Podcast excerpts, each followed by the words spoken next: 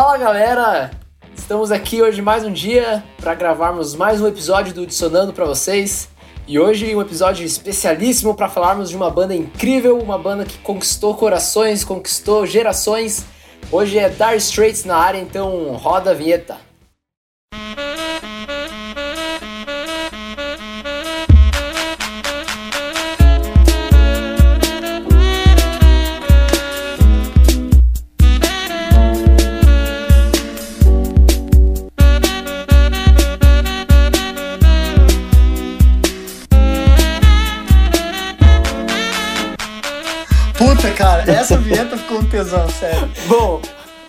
Depois dessa introdução aí que vocês ouviram a vinheta do, do Dire Straits, Your Latest Trick, no estilo é, abrasileirado, Funk do diria, sax? né?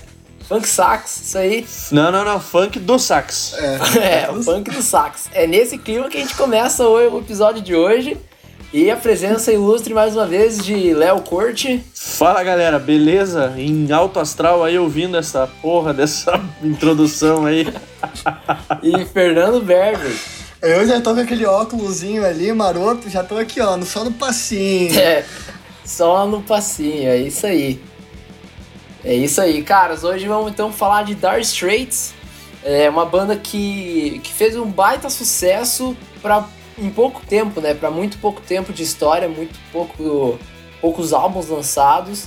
Mas como a gente já comentava antes mesmo de começar a gravar, e como já comentamos no episódio do YouTube, é, influenciou e Uh, foi a época aí dos nossos pais, né? Então hoje estamos mais uma vez aqui falando da- das antigas. E, o Dire Straits, então, para começar aqui, né? Foi formado em 1977 no, no Reino Unido pelos irmãos Mark e David Knopfler. Isso aí já foi uma novidade, inclusive para mim, porque eu não sabia que o irmão do Mark estava na, na parada. Mas foi isso que rolou. Ah, o John Usley também entrou no baixo e o É Pete deixa eu Withers na batera. Por- Ah, porque você fala uma coisa que é engraçada, é o Mark e o irmão dele, né? Essa é real. é, isso. isso. o Mark e o irmão dele, foda-se que é o É, David. é tipo o Chris e Greg, né? É, é isso aí. O É. mari- marido da Gisele pro Tom Brady. Exatamente. Isso, é. O Giselo. É exatamente, É, é, o Mark e o irmão dele. Formaram então a banda, o, o irmão dele, justamente, o David, tocava guitarra. E eu já até sei porque que o Léo tá indo, mas vamos tocar o programa aí. O irmão dele tocava guitarra também, o, como eu falei, o Joe então no baixo e o Pete Withers na bateria. A banda inicialmente se chamava Cafe Racers, mas ela acabou se tornando Dire Straits, que traduzindo para português significa dificuldades terríveis, porque eles ensaiavam na cozinha de um amigo deles. É, Nossa. galera. Pense o eco que não fazia, cara. Pense o eco. pe- pe- Pense a galera querendo cozinhar e os caras lá, né? É, a mãe É. dos caras devia matar ele. É, exatamente. Então foi aí que virou o Dire Nossa, Straits. pessoal, as nossas piadinhas tão ruins. Começamos ruim o episódio, né? Desculpa aí, pessoal. Acredita que vai dar boa. Relaxa, a Acredito. galera já parou de ouvir na abertura já. É, o cara foi conferir se tava ouvindo o podcast certo. Mas. Aí o, o- rola o que eu diria que foi a. O, o pontapé aí para que o Dire Straits existisse do jeito que existe hoje. O que aconteceu é que eles conheciam também, não sei como, mas tá aí, ó, fica a dica, tenha contatos na sua vida. Eles conheciam o Charlie Gillett, que era o apresentador do Honk Tonk na BBC Radio de Londres. E, e eles foram até ele porque eles queriam algumas dicas, uma ajuda para alavancar a carreira deles.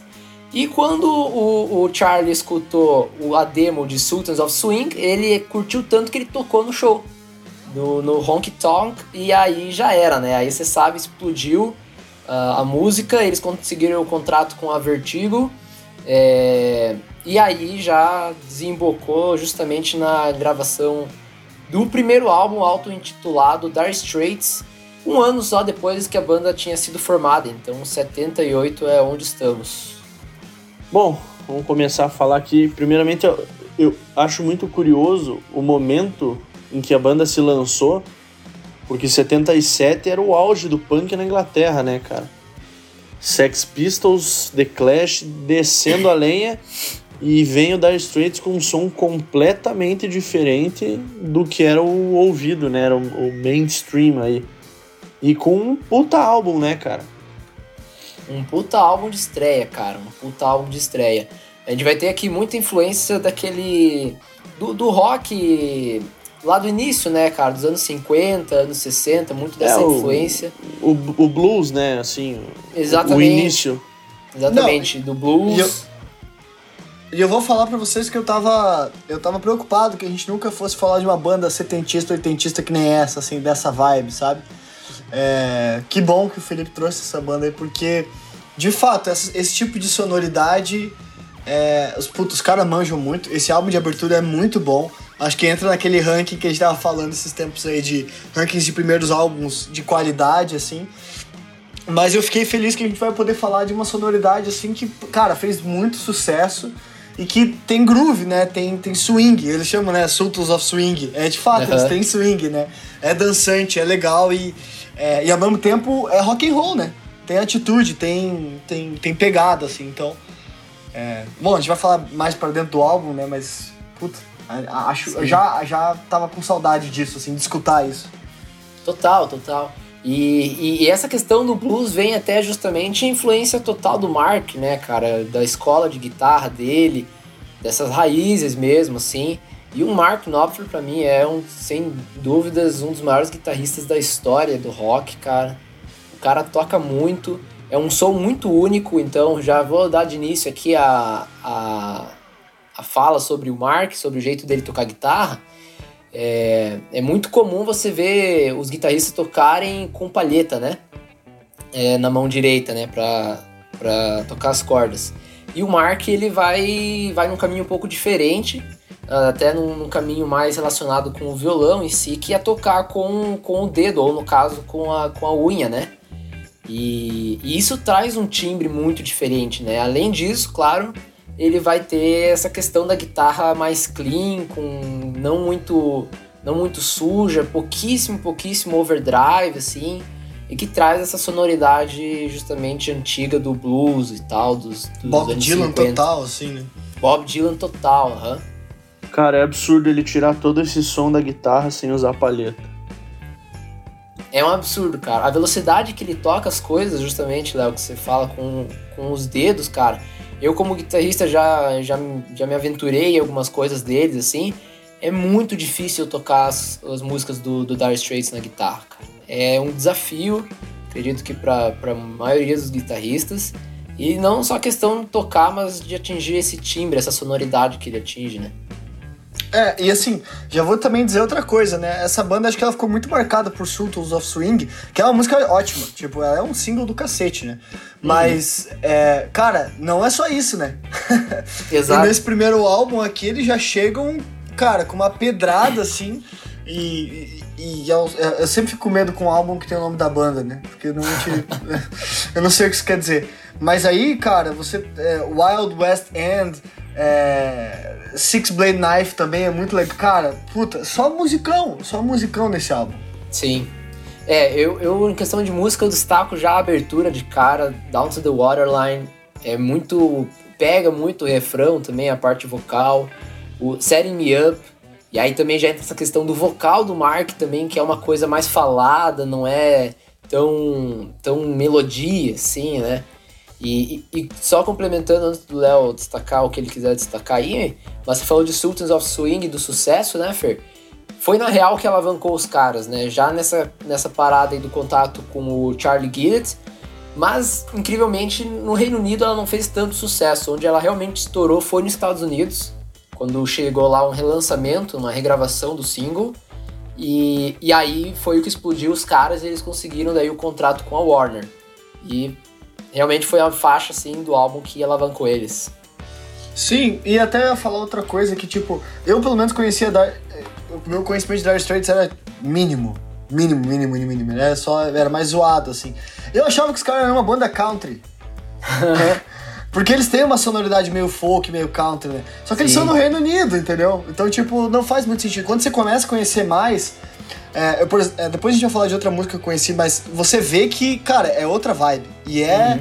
jazzeira, é bluseira, é, Exato. é, é qualité, entendeu? Qualité. Do francês aí, pra quem não. Eu tô agora na aula de francês, pessoal. O cara tá aprendendo um pouco de uma língua e já quer se enfiar em outra já, cara. Deus me livre. Vai sair mais caro pros nossos ouvintes aí. é, que Deus os tenha. Cara, eu não tenho aí, muito o que destacar, acho que vocês já destacaram tudo que eu ia falar, então. Suits of Swing é um grande sucesso, é, com certeza é a música mais famosa do álbum. E. Cara, vamos pro próximo, porque desse aqui já destacaram tudo e vale muito a pena ouvir. E é um puta álbum de estreia. Sim. Mas, mas tá longe de ser um dos melhores deles, né? Longe não, cara. É, não sei. É que são só seis, né? Só. É, é difícil. né? É, É verdade. Mas é, só, só comentar também, Léo, que você falou dessa questão de que é um álbum de estreia, né? E, e a banda tinha um ano quando gravou, cara. Então eu já vejo, assim, uma questão de muita maturidade, cara. Eles já sabiam muito o que eles queriam fazer. Não era uma coisa de tipo, ah, vamos, tipo, gurizada que a gente vê, adolescente, ah, vamos formar uma banda, vamos ver o que dá. A gente vê que não, cara, era um projeto, os caras sabiam o que eles queriam em som, eles sabiam o que eles queriam como, como empresa, né? Banda é empresa e tal, eles sabiam pra onde ir, cara. E isso com certeza tem resultado. É, nesse quesito é um som extremamente maduro, né? É, Não é, como você disse, não é uma banda que tá começando e os caras tão falando de festa e bebedeira, não sei o que. É um som extremamente consciente, né? Uhum. É um diferencial aí. Lembra, me, me lembrou um pouco o o Rush, Uhum. que o Rush tem umas letras um pouco mais cabeça. É. Sim. É verdade, nunca tinha feito essa relação. Mas não tem um EP ou alguma coisa, uma demo antes, antes desse CD, né? Ah, Cara, teve, de- teve demo assim pra gravação, pra, pra espalhar, né? Mas lançamento assim. é, não. lançamento não. Tinha, tinha um demo, tinha Sultans of Swing e mais acho que outras duas. Ahn, é, que Bom. eram. Que eram demos, mas. Puta, é CDzão de respeito mesmo, cara. De respeito, cara. Um tiro certo. né?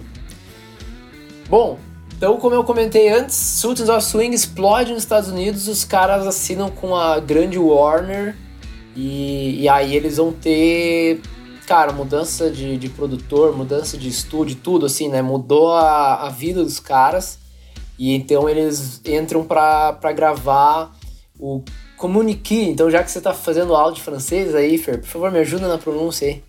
Comunique. Não, eu não sei falar francês. É mentira. Eu tô, eu tô no inglês ainda. E então ele- eles lançam esse álbum aí com a mesma formação que eles tinham é, lançado o, o primeiro, o auto-intitulado. E ele já é lançado um ano depois, cara, em 79. Então a gente. Os caras mal estão divulgando o primeiro álbum e já estão entrando no estúdio para gravar o, o segundo. E já logo de cara aqui falo é, a minha opinião, eu acho que ele tá abaixo do primeiro, acho que ah, não é um grande problema em questão da, da produção. Acho que o que realmente pega aqui é que eu não vejo tantas composições fortes mesmo, assim, com, que poderiam realmente é, estourar e que me chamam tanto a atenção como, a- como o outro tem. Mas ainda assim tem muita coisa boa. Vou deixar vocês destacarem antes de mim. Cara, é, não sei se o Léo vai falar. Quer falar antes, Léo? Não, pode falar, pode falar. Não, eu, assim, eu, eu acho que esse álbum vai em outra direção do que o primeiro, né? O primeiro, é, eu não sei, pra mim parece mais rock and roll, assim, mais, eles, mais atitude, um pouquinho mais cru, e é um cru legal, assim, porque ele é um cru de tipo... Cara, nem sei como explicar, mas ele soa mais, menos produzido, mas mais identidade deles, assim. Depois você escuta o álbum, acho que Ele é- isso soa um pouco. Ele é Roots. Ele é roots, isso. Tanto que o É. gênero dele aqui na Wikipedia é colocado como Roots Rock. É, Aí, mas ó. aí a gente vai entrar naquele detalhe de. É, não, não. de a- cara, vai pesquisar quantas bandas são Roots Rock. É, Cara, Não, não vale a pena. Ó, eu, eu já ouvi em dois episódios meus, é, nossos, eu perguntando. Ah, eu perguntando o que, que é sludge. tomar Ah, Não, não, entendi não. então. Eu perguntando o que, que é sludge, sludge metal. Por isso que eu falei, meu. Porque as duas vezes eu não sabia o que, que era. Então, assim, né? Ah, whatever, cara. Não, não Foda-se. faz diferença. Ah, Mas vai assim- aparecer de novo e daí você pergunta. Exatamente. e, da- a- a- daí é bom porque tem um ouvinte novo, né? A cada, a Ah, cada sim, dia sempre. na nossa página, né, Léo? São quantos? Uns 200 novos seguidores, mais ou menos por dia? Por dia, é. Perdendo 300, mas beleza. É. Não, então, eu acho esse som um pouco mais. Só que ao mesmo tempo eu acho um som um pouco mais almofadinha, assim. Que eu gosto, porque eu sou poser, né? Mas então eu não acho que é um álbum tão abaixo do outro, eu acho que é um álbum que vai numa outra direção um pouco mais tranquila. É, Once Upon a Time in the West, cara, que grooveira aquela música, velho. Mano do céu, achei sensacional. E claro, Lady Rider, né? Acho que é outra classiqueira deles que não tem como você passar por cima, né? Total. É, e tem a, do, a que dá nome ao álbum, Communique. E Angel of Mercy eu gosto também. Também gosto dessa parte. Essas. Me lembra Essas Eric aí. Clapton, esse álbum. Verdade, se- cara. É, Me Lady Rider me lembra muito Leila. Leila. Enfim, cantei pra vocês aí. É, essas são as músicas que o, não precisa cantar, todo mundo sabe. Mas as É. que o pessoal não conhece também não precisa. Tá bom? tá bom. Vou tentar, vou tentar lembrar disso. é, obrigado, Léo. Ótimo. Se tiver uma É. reunião antes aí, a gente acha crucial cortar isso. Tá bom. Ah, cara, com certeza. Once Upon a Time in the West virou assim hit que não sai do set dos caras até hoje. Todo, todo show os caras tocam. E, e Lady Rider com certeza é a melhor, cara. Essa música tem um, um, um solo aqui no final que é o característico solo do Mark Knopfler. Que, putz, cara, é delicioso de escutar, cara. É muito bom. Esse álbum, esse álbum é legal, cara. Esse álbum é legal, mas é, pra mim ele ainda fica abaixo do primeiro. Mas assim, cara, é tipo, é música boa, né? Isso. Tipo, s- cara, escuta isso aqui que você vai se divertir, entendeu? Cara, acho que todos os álbuns deles, assim, tipo, dá pra escutar tranquilo, cara. Você vai se divertir, você vai curtir. Vai. Vai, vai, vai que dá boa, vai que dá boa. Uh, Selo Vocês querem- Dire Straits de qualidade. Dire Straits de qualidade. Não sei se vocês querem comentar alguma coisa mais sobre esse álbum. Não, pô, até que, até que não. Até que não. Então, beleza, vamos, vamos, vamos seguir. O- os caras não tem muita história, né, cara? Assim, não, não tem muita curiosidade. Não tocaram em nenhum jogo, né? É, A gente não tem muito o que falar. Atari 1. tocar é, no Atari, nem no Atari 1, acho que. Asteroides. É. Ai, ai. O... Cara, na real, Léo, vou, vou trazer aqui pra ti, porque agora vão começar umas histórias, cara. Opa, beleza. Aqui, aqui começam umas, umas mudanças aí no, na banda, inclusive que vai culminar na mudança de sonoridade que a gente vai ver mais pra frente, né?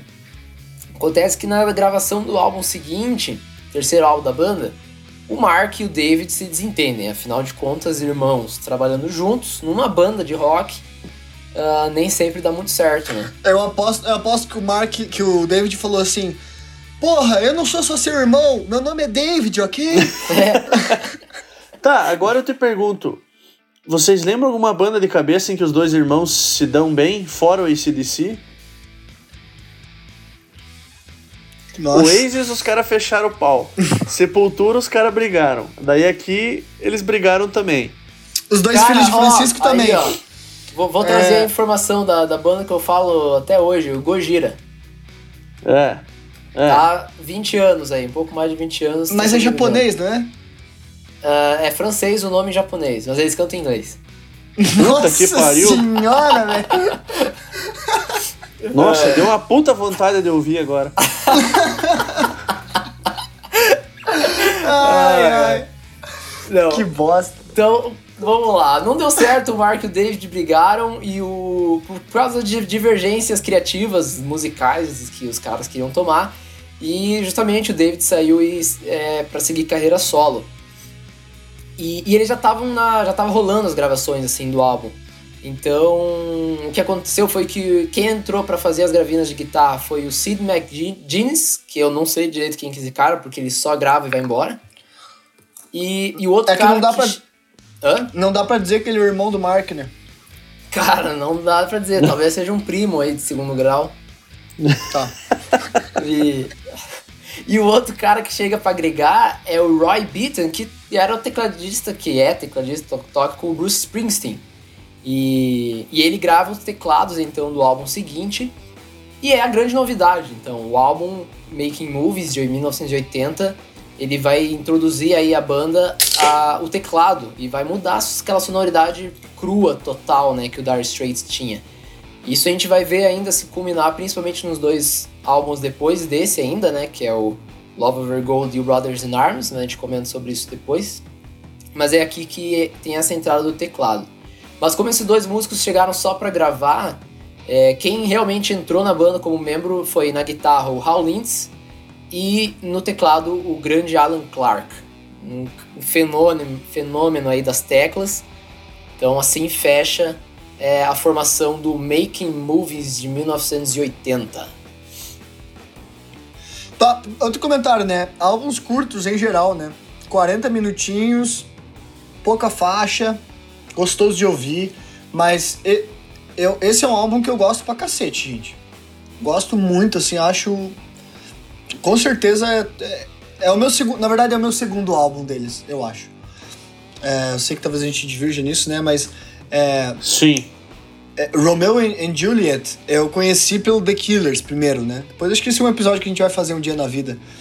Mas, cara, esse, ah, mano, essa, essa faixa é sensacional e já traz muito do que você falou, né, Fê? Essa, começo, essa, essa saída desse, desse estilo roots, desse estilo cru, né? Sim. É, pra uma coisa um pouco mais sofisticada. É, eu vou falar meio Pink Floyd, eu não sei o quanto tem de Pink Floyd aí nesse negócio, né?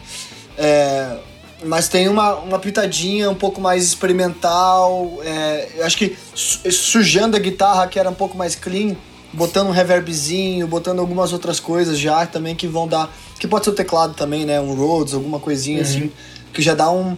Já dá um grau bem mais gostoso para essa banda, cara. Eu, pessoalmente, eu gostei dessa, dessa maturação que eles tiveram com a chegada desses novos integrantes aí. Oh, é, eu, eu, também gosto mais dessa fase seguinte aí deles.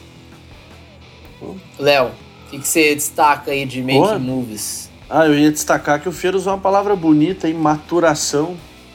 É, é, é, tipo a cerveja, sabe, Léo? Pois é, na verdade eu pensei no uísque, assim, sabe? Mas... Ah, pois é, pois é.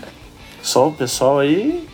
Cara, eu ainda destaco Skate Away e Express Love. São duas músicas bem legais. Vem na sequência de Romeo and Juliet. Uhum. E aqui ainda, fora da ordem, eu vou destacar Tunnel of Love. É, porque essa é uma música que não tem a letra escrita pelo Mark. Uhum. Então ela é um pouquinho diferente. Claro, a sonoridade dela é igual, mas a letra tem outra pegada.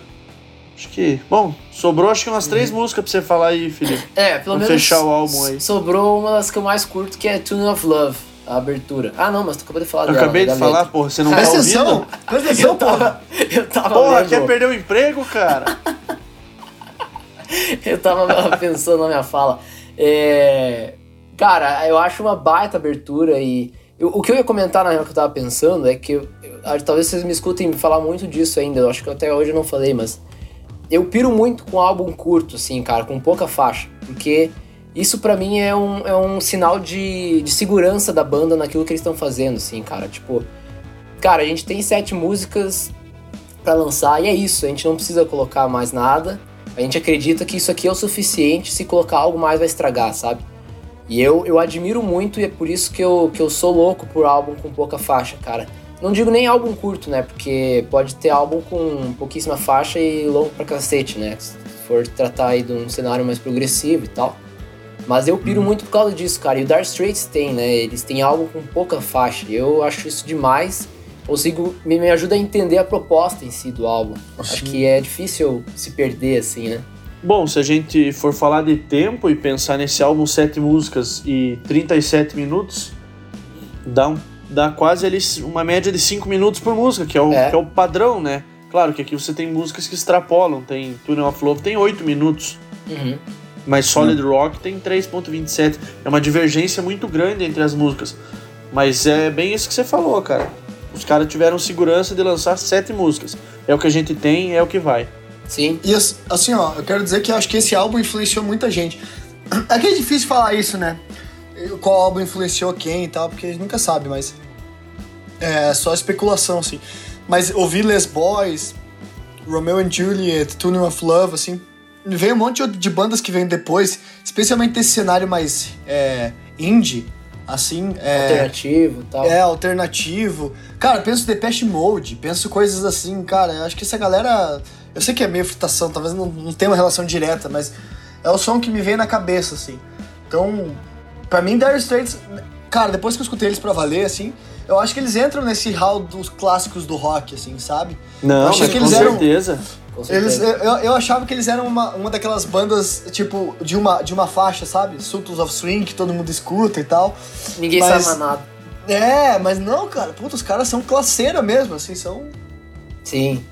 Ah, é muito bom, cara. É muito Cara, bom. pra mim, Sults of Swing não é nem a melhor música deles. Não. A gente vai chegar na melhor música deles. Vamos aí. chegar na música deles. Isso É. aí. E aí, só pra fechar, então, como a gente tava comentando essa questão do tempo, é justamente aí que eles entram, ah, junto com a sonoridade do teclado, nesse, nessa experimentação mais pro progressivo, assim, né? De trazer músicas mais longas, estruturas tal. E isso vai culminar diretamente no álbum seguinte. Só pra, pra fechar aqui o sucesso desse álbum, Solid Rock é uma música que eles tocam em todos os shows deles até a banda acabar, sem exceção. E ele foi é, elencado aí o 52º melhor álbum dos anos 80 pela Rolling Stones. Tá certo? Porra. Tá bom, né? Acho que tá, né? Se falou isso aí, acho que tá. É, seguindo então, cara, o Quando álbum... chegar, Ah. quando chegar o processo, Léo, você que é advo- advogado, é, aí a gente descobre se ele tá certo ou não. É isso. o quarto álbum da banda, então, lançado em 1982, é o Love Over Gold. E ele vai, então, emergir total, cara, nessa pira progressivo. Ele tem cinco músicas. Ah, eu vou até citar aqui uma de 14 minutos, uma de 6 e 40, uma de 5 e 50. Porra, fala o nome, né, velho? É, já fala tudo, só tem cinco Tá. músicas. São Porra. cinco músicas. Eu, eu, eu- se eu destacar Ah, cinco, caralho. vocês têm que ficar quieto daí, cara. Tá. Já fala todo o álbum Então eu vou aí. falar todas as músicas pros ouvintes aqui. Telegraph Road, 14 minutos e 18. Private Investigation, 6 e 46. Industrial Disease, eh, 5 e 50. Love Over Gold, 6 e 17. E a faixa final, It Never Rains, com 8 minutos de duração. Eh, soma aí 41 minutos e 15 segundos, tá bom? É, eu queria dizer que o meu Spotify aqui diz que cada uma dessas faixas tem dois segundos a menos. É só isso que Ah. ele deixou registrado. É, então vai tomar no cu você e teu Spotify. Que baita comentário, né? é. Bom, O é, meu ou o do Léo? Peraí que eu não entendi. O meu, né, O- cara? Porra. É. É. Eu vou começar Porra. falando desse álbum. O cara, o cara porque tem a pachorra de perguntar ainda qual comentário. Puta É. que pariu. Tá pedindo, né? Não, é. Vai, fala do álbum aí. Eu vou... Eu vou começar falando desse álbum, cara.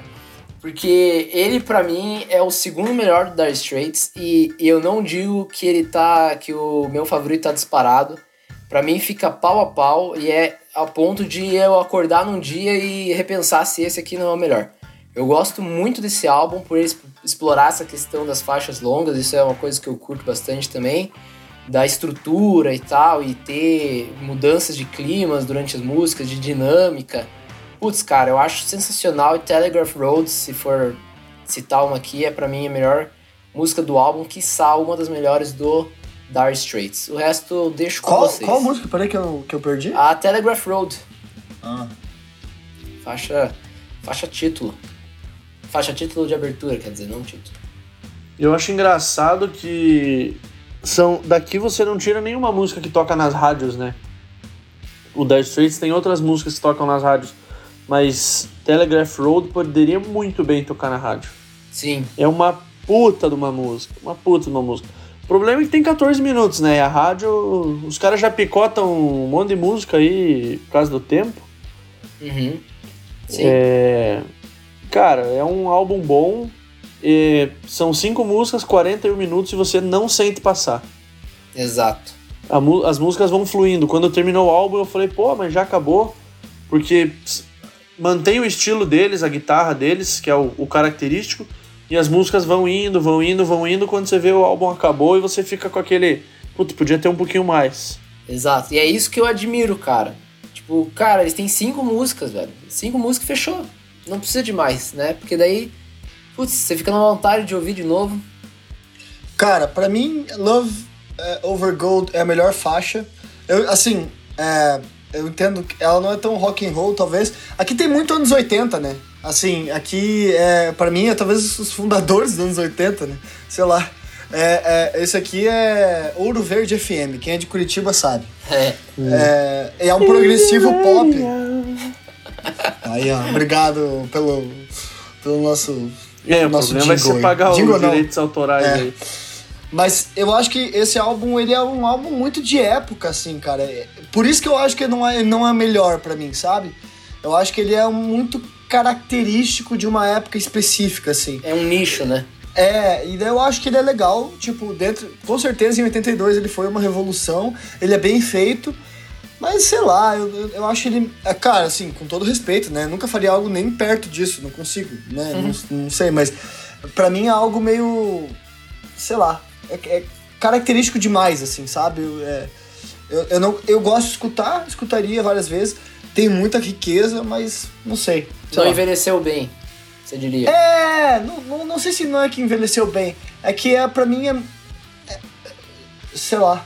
Não- eu não sei nem como dizer, mas é, pra mim eu acho que é, é um pouco escrachado, assim. Só que, cara, entendam, é, um, é tipo um cara, um cara que é um pintor profissional e fez uma carica- caricatura, assim, sabe? É, sei lá. Não sei se essa analogia vai ajudar alguém ou É, é muito ficar mais específico. puto comigo. Então, eu Seria acho que pra, pra, pra complementar o que o Fer. Se se eu entendi bem o que o Fer falou, o que eu vou comentar agora complementa.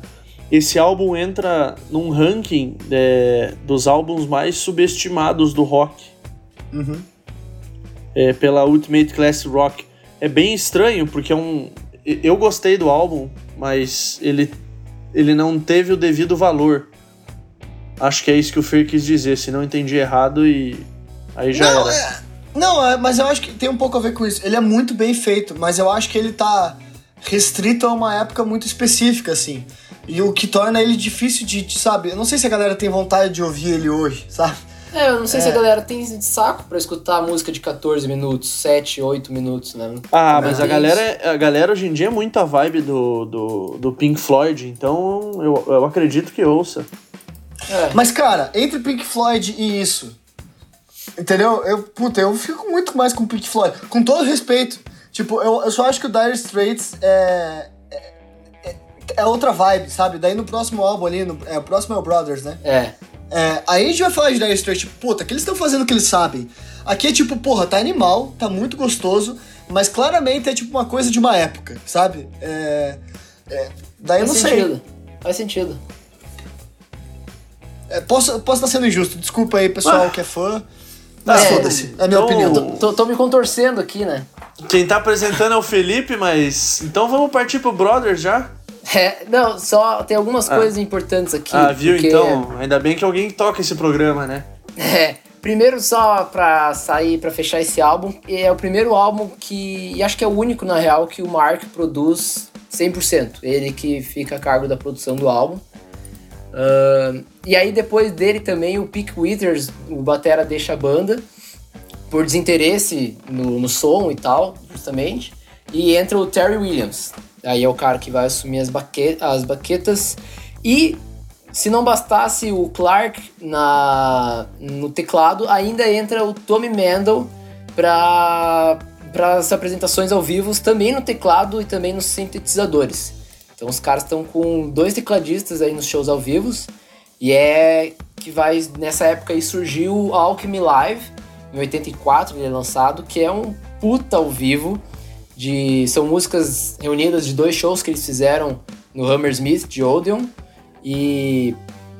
Cara, a gente não vai comentar sobre esse álbum em específico aqui, mas, Mas vale escutar. vale escutar, cara. Isso aqui é uma pérola, cara. Eles vão. Vai refletir justamente toda essa questão progressiva e de explorar sonoridades diferentes. E é muito bom.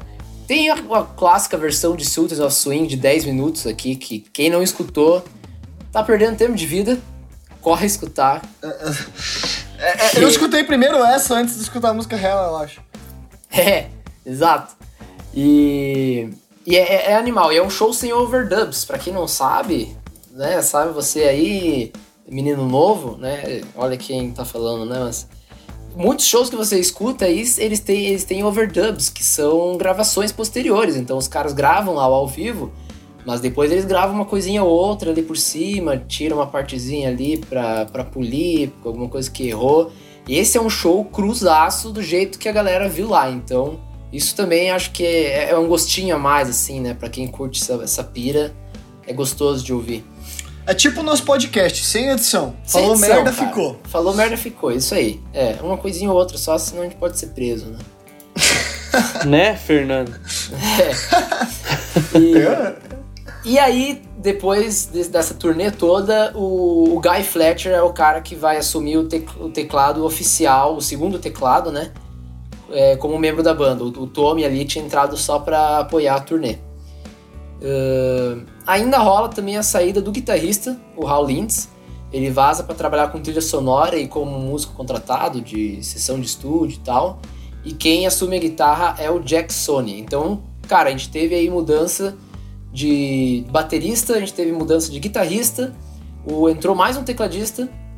E ainda por cima, para gravar o Brothers in Arms, o produtor Neil Dorfman, ele acha que pela sonoridade que eles queriam e tal, seria mais legal chamar um batera de jazz. Então eles chamam o Omar Hacking, que é quem grava todas as linhas de batera do álbum, com exceção da famosíssima e talvez a parte mais icônica de batera do álbum, que é aquela introdução ali de Money for Nothing, né? Que tem aquelas improvisações de batera nos tons e tal. Quem grava isso é o Terry mesmo. Então, Cara, esse também é um dos motivos, assim, essas todas as mudanças de eu ainda curtir muito Love Over Gold. Uma questão, assim, de... questão da banda, sabe? Da formação... É, da formação clássica, assim, que tinha gravado e tal. Aqui a gente tem muita mudança e muita troca, mas acho que não, não tem como fugir a unanimidade da casa, né? Brothers in Arms, melhor álbum lançado em 1985. Cara, de, de longe, de longe. Isso aqui é um clássico do rock. Isso aqui é um daqueles álbuns que você sempre se for pra uma ilha solitária, tiver que escolher um álbum. Ah, cara, esse aqui... de novo isso, Não, mas esse aqui é um, é um que tranquilamente você pode levar e você vai se divertir, entendeu? Não, cara, eu falo, no, problema não é levantar essa tese, o problema é que eu fico pensando na porra dos álbuns que eu levaria, tá ligado? e cada vez que fala são álbuns diferentes, é complicado. É foda, é foda foda. Eu entendo, eu entendo. Mas assim, Money for Nothing é tipo. Cara, é tudo, é, é, é tudo que a gente precisa no céu. É na, Terra, desculpa, que vem diretamente do céu. É... Bom, pode levar pro céu também, cara. Não tem problema. Não, no céu vai ter, essa é a questão. É, mas, cara, é um puta álbum. É um puta álbum. So Far Away, que música é essa também? É, começo de álbum maravilhoso. É, Walk of Life outro clássico. É o maior né? clássico dos caras que mais vendeu. Então, tipo, é, não, cara, não uma... tem, eu não sei o que aconteceu, mas ali veio uma inspiração divina, assim, sobre eles. É, é Deus escolheu Dire Straits e rolou esse álbum, entendeu? E, só pra comentar de Money, de Money for Nothing, não, de Walk of Life, que é talvez o maior hit da banda, o Neil, o, o produtor, queria tirar, queria limar ela do álbum, ele não queria que ela entrasse. Mas os caras bateram o pé para que, pra que ela estivesse lá, felizmente. O produtor é burro, né? O produtor é burro. Produtor é, burro. é eu, eu, não, eu, eu acho que o cara não tem como saber o que, que vai estourar ou não, tá ligado? Aí às vezes o cara optou por essa aí. Mas é, aqui tem para mim a melhor música deles, que é Money for Nothing. Totalmente. Tem um dos riffs mais icônicos da história do rock. Mas não é a melhor deles. Não, a melhor é Funk do Sax, que vem ali em quarto lugar. Né? é, não, desculpa. Não. É, your latest. Your, your latest. Meu Deus, tô bom hoje. Your latest, latest trick. Latest, latest trick. trick. Já tô dando aula, hein? Aula, hein? Marca uma, marca uma aula lá pra mim, porque eu tô precisando aqui. Não, e mas, ainda é. tem Brother, Brothers in Arms, né? Que fecha o álbum de uma maneira esplendorosa. É, e essa para mim que é a melhor faixa deles, cara.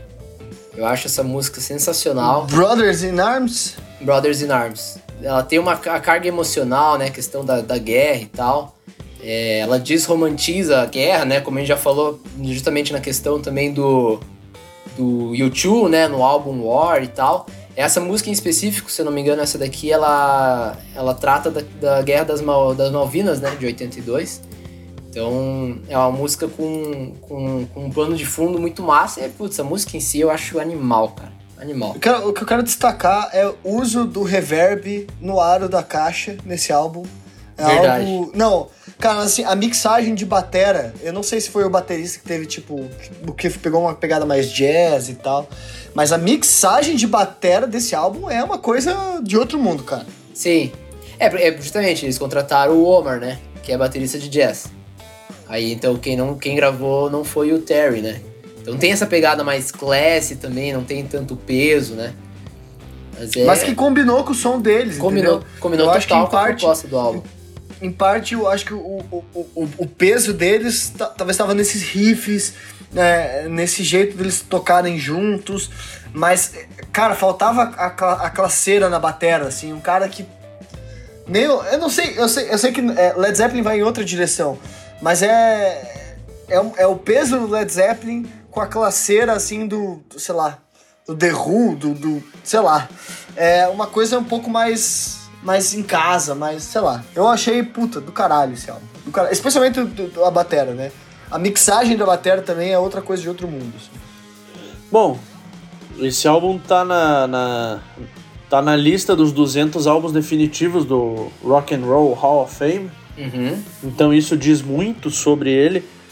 Daí você fala, pô, mas são 200 lista. álbuns na lista, cara. Selecionar 200 álbuns é difícil. É difícil. E eu vou fazer o papel do Felipe aqui, até porque essa é a única capa boa para comentar é uma capa icônica, né, cara? É uma capa icônica, cara.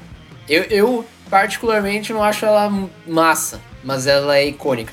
Você bate o olho, não tem, não tem como, cara. Não tem como. Cara, eu acho. Desculpa, gente, eu preciso voltar aqui. A gente precisa fazer a nossa lista dos 200 álbuns mais tesão da história. Porque eu tô vendo a lista aqui, tem coisa que eu discordo. Que, ah, pá, claro. que patifaria é essa? Patifaria. Ah, nosso episódio 200 tem que ser isso. Vixe, Fernando. Tá. Cara, assim, vamos pensar dá, a respeito. Dá, vamos, vamos pensar de fazer um especial só comentando os álbuns aí, divida em grupos aí. É. Tá, mas você vai. É que o Fer falou que discorda, eu já queria saber o que, que ele discorda. É melhor não, não entrar no assunto. É. Passa, não, passa, passa. Cara, mas é, ainda complementando a tua informação, Léo, ele também tá na lista dos 500 melhores álbuns de todos os tempos da Rolling Stones. Ele é o 351 da lista. Uh, Money for Nothing foi o primeiro clipe reproduzido na MTV do Reino Unido. E tem, o, tem os backs vocals do Sting, nada, ninguém mais, ninguém menos que Sting. E, e cara, uma informação muito interessante que eu não sabia, eu descobri pesquisando e estudando ele foi o primeiro álbum a gravar 100% de forma digital. Foi uma, uma exigência do Mark. E ele foi o primeiro CD, justamente CD, né, digital, a vender um milhão de cópias. Então, ele não só é um marco na, sonoramente, a música em si, mas um marco do mercado, assim, cara. É realmente, realmente incrível. Bom, tem mais um detalhe aí. Ele foi gravado em Montserrat, uma ilha caribenha que pertence ao Reino Unido, né? Foi gravado fora aí do, do, do dos padrões. Sim, sim. É, o, o, álbum é sensacional, cara. Em questão musical, ainda é, destacaria. Bom, vocês já falaram quase todas, né? Mas. Uh, Across the River é uma que eu curto muito, que tem a percussão, assim e tal, uma coisa bem diferente do que eles faziam. E One World não tem como passar por essa música sem falar da linha de baixo, cara.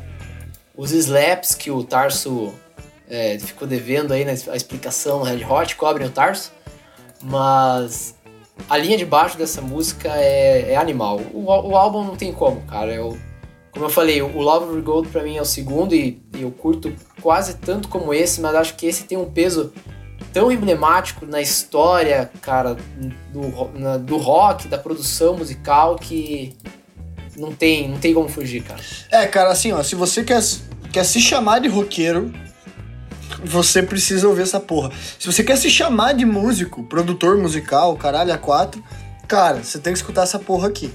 Você tem que saber de cor isso aqui, a ordem das músicas, entendeu? Esse álbum aqui.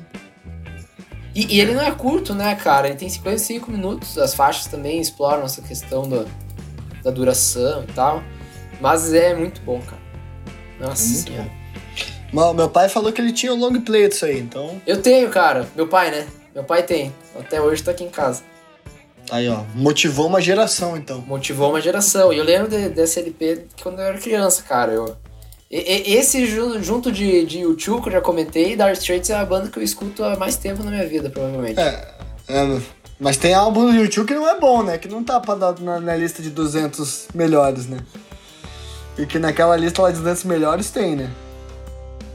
O Ah, no eu já tô pistola. achei que, com essa achei lista que a aqui. gente não ia falar disso.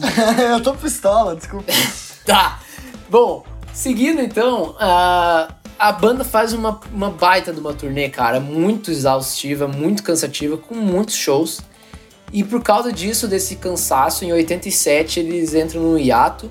O Mark começa a investir nos- na, na carreira solo dele, os outros integrantes é, vão para outros projetos também paralelos e tal.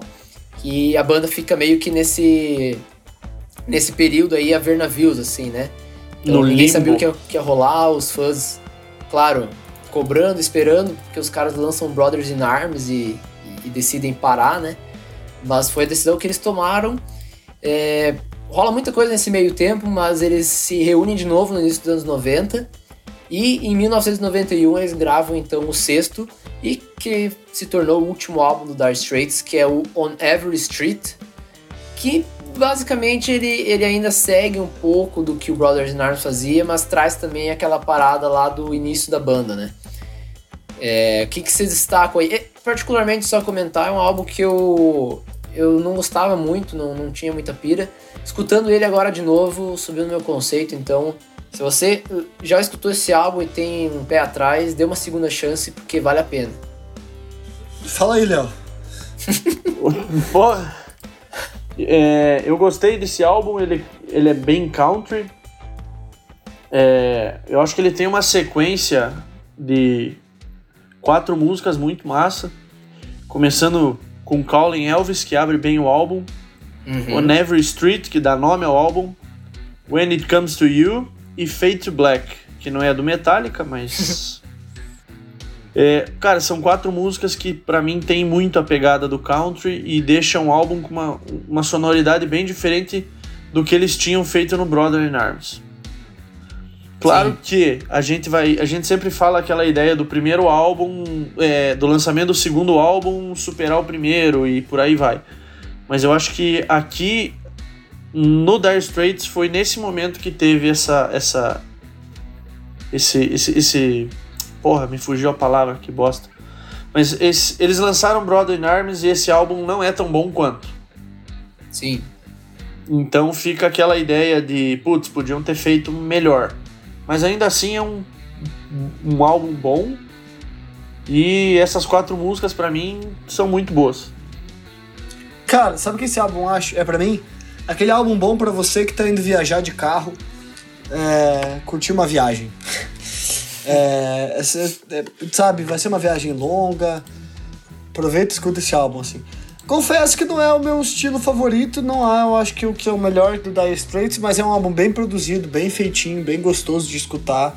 É, de fato, pra mim, Fade to Black, Iron Hand, que é essa do violãozinho, né? É, cara, são músicas muito gostosas, meio Bob Dylan, assim, total. É um álbum bom. É, é, assim, é o, se- o selo Dire Straits de qualidade. Mas tá longe de ser o que pra mim foi o Brothers in Arms. É, é outra coisa, assim. Sim. É, tem menos coisa experimental, que eu achei que eles estavam indo bem, sabe? É, eles foram uma coisa mais americanizada, assim, eu sinto, não sei. Mas é, tá- é um bom álbum. Uhum. É, eu, eu. Pra mim ele, ele soa um pouco, ele parece um resumão, assim, do Dire Straits. Tem um pouco de tudo aí, assim, né? Um pouco de cada fase, um pouquinho de coisa nova. Uh, you and Your Friends, pra mim, é, talvez seja a minha preferida do álbum, curto demais essa música. Colin Elvis, o Léo já destacou. E Heavy Fuel também é uma mais pra cima aí no álbum, tal, eu curto bastante. Mas realmente acho que era para mim o último da lista aí, mas não deixa de ser um bom álbum.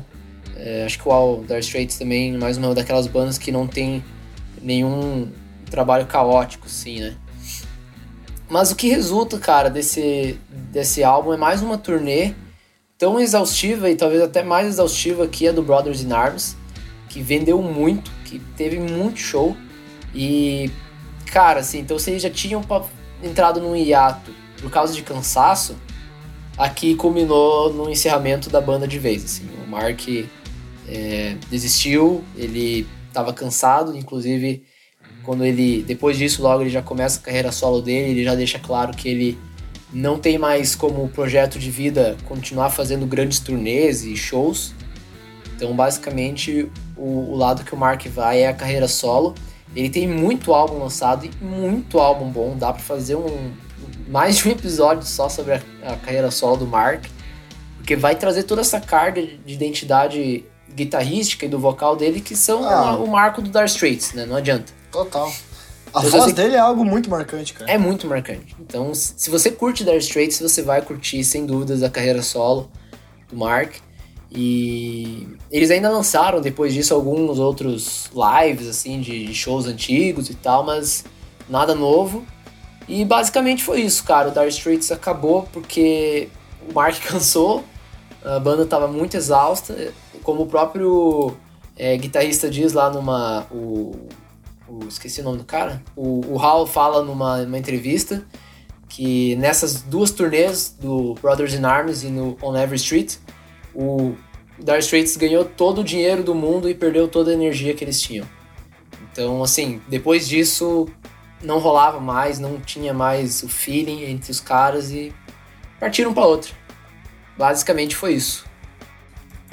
Ah, eu queria só comentar um negócio é, importante. O, o Dire Straits tá na. Ele, ele tá na, no GTA San Andreas, não tá? Ah, não, não sei. eu acho que tá numa das rádios do GTA San Andreas. Deve estar tá naquela QST lá. Cara, Sultans of Swing. lembra o nome da rádio, cara.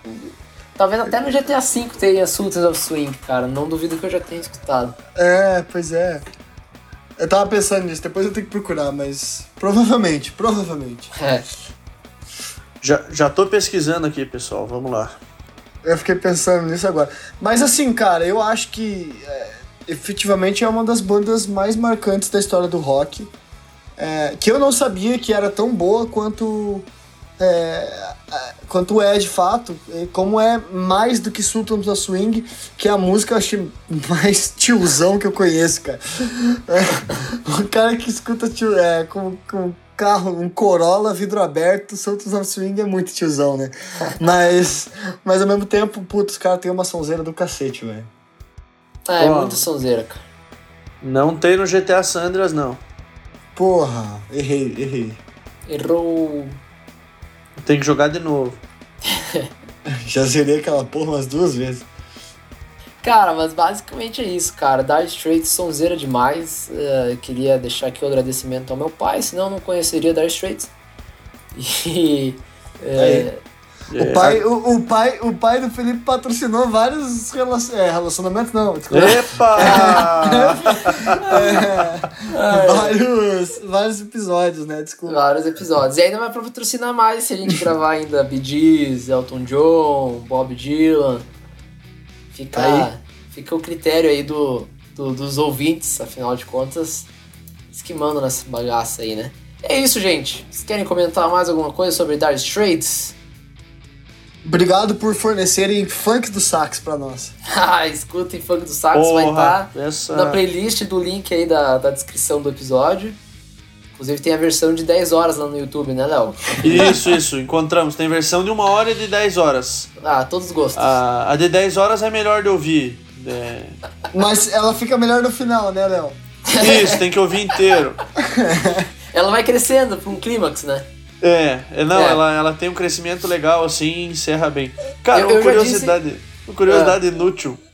Esses vídeos de 10 horas aí, se você denunciar pros caras do YouTube, tipo, que tem alguma irregularidade na música, os caras têm que ouvir a parada para saber se tá irregular ou não, tá ligado? Puta, que filha da putagem, Léo. Fica o cara lá só ouvindo o, o funk do sax 10 horas lá. Puta Mas faz que sentido, porque o cara pode produzir uma música de 10 horas e colocar lá no meio uma playlist de música de outros caras e Sim. monetizar o vídeo, né? Faz que nem aqueles caras que fazem transmissão na Twitch fingindo que estão jogando FIFA e transmitindo o jogo ao vivo, tá ligado? Não sabia disso. Porra, Felipe, Porra, vai dizer que você paga pra assistir tudo que você assiste, Ah, cara. cara. Não, não, mas eu tenho outros Ah, meios. agora o processo vem, né? É, agora eu o processo vem. Eu tenho meus próprios meios, né? É, é. Mas. É. Ai, ai, ai. Enfim, cara. Eu até esqueci o que eu ia falar ainda, cara. Era em encerramento, acho. Ah, aqui, já, aqui todo mundo já foi embora, a gente tá só É, falando já. pra gente já.